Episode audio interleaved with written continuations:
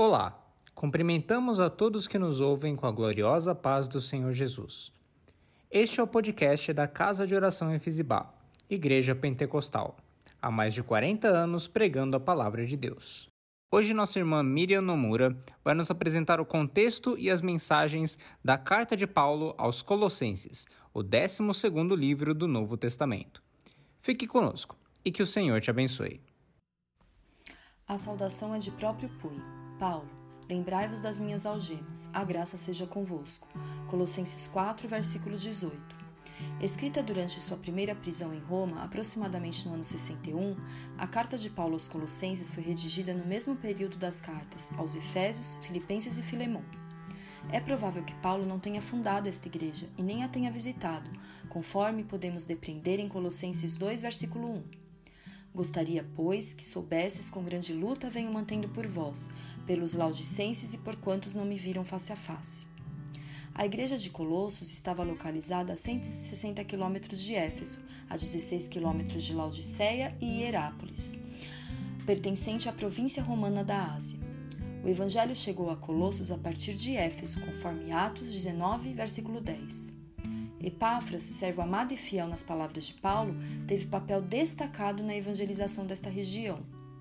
Aos Colossenses, Paulo escreveu um tratado doutrinário que deveria ser transmitido às igrejas próximas. E, uma vez lida esta epístola perante vós, providenciai para que seja lida na igreja dos Laudicenses. Colossenses 4, versículo 16. Este trecho nos revela que as cartas de Paulo eram compartilhadas entre as igrejas. Tíquico foi portador da carta e transmissor da situação de Paulo aos irmãos. Em Colossenses temos uma síntese em profundidade da obra redentora de Jesus Cristo. Estudiosos afirmam que contém a mais alta doutrina e exaltação a Cristo do Novo Testamento. Ele é a imagem do Deus invisível, o primogênito de toda a criação pois nele foram criadas todas as coisas nos céus e sobre a terra, as visíveis e as invisíveis, sejam tronos, sejam soberanias, quer principados, quer potestades. Tudo foi criado por meio dele e para ele. Ele é antes de todas as coisas, nele tudo subsiste.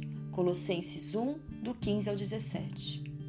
Jesus Cristo é a origem, o sustentáculo e a finalidade de toda a criação, dos elementos visíveis e invisíveis, tanto na terra como no céu.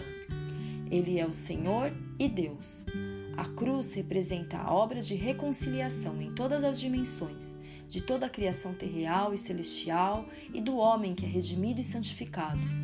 Jesus Cristo é o primogênito dentre os mortos e garantiu a vitória sobre a morte e o pecado. Ele é o Senhor e a vida da igreja, que é o seu corpo.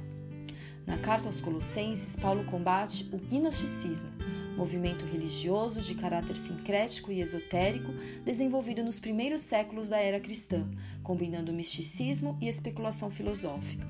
Para os gnósticos, a matéria é o princípio da maldade, por isso nenhum ser angelical poderia encarnar sem contaminar a si mesmo. Opondo-se a este ensinamento, Paulo afirma: Cuidado que ninguém vos venha a enredar com sua, filosofia e vãs sutilezas, conforme a tradição dos homens, conforme os rudimentos do mundo, e não segundo Cristo. Porquanto nele habita corporalmente toda a plenitude da divindade. Também nele estáis aperfeiçoados. Ele é o cabeça de todo principado e potestade. Colossenses 2, do 8 ao 10. Em Colossos, os gnósticos incorporaram elementos do legalismo judaico, com tendências para o ascetismo, influenciados também por concepções das filosofias orientais.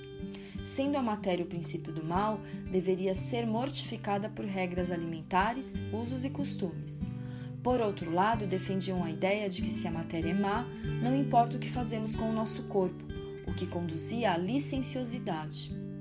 Tais coisas, com efeito, têm aparência de sabedoria, como culto de si mesmo e falsa humildade, e rigor ascético, Todavia, não tem valor algum contra a sensualidade. Colossenses 2, versículo 23.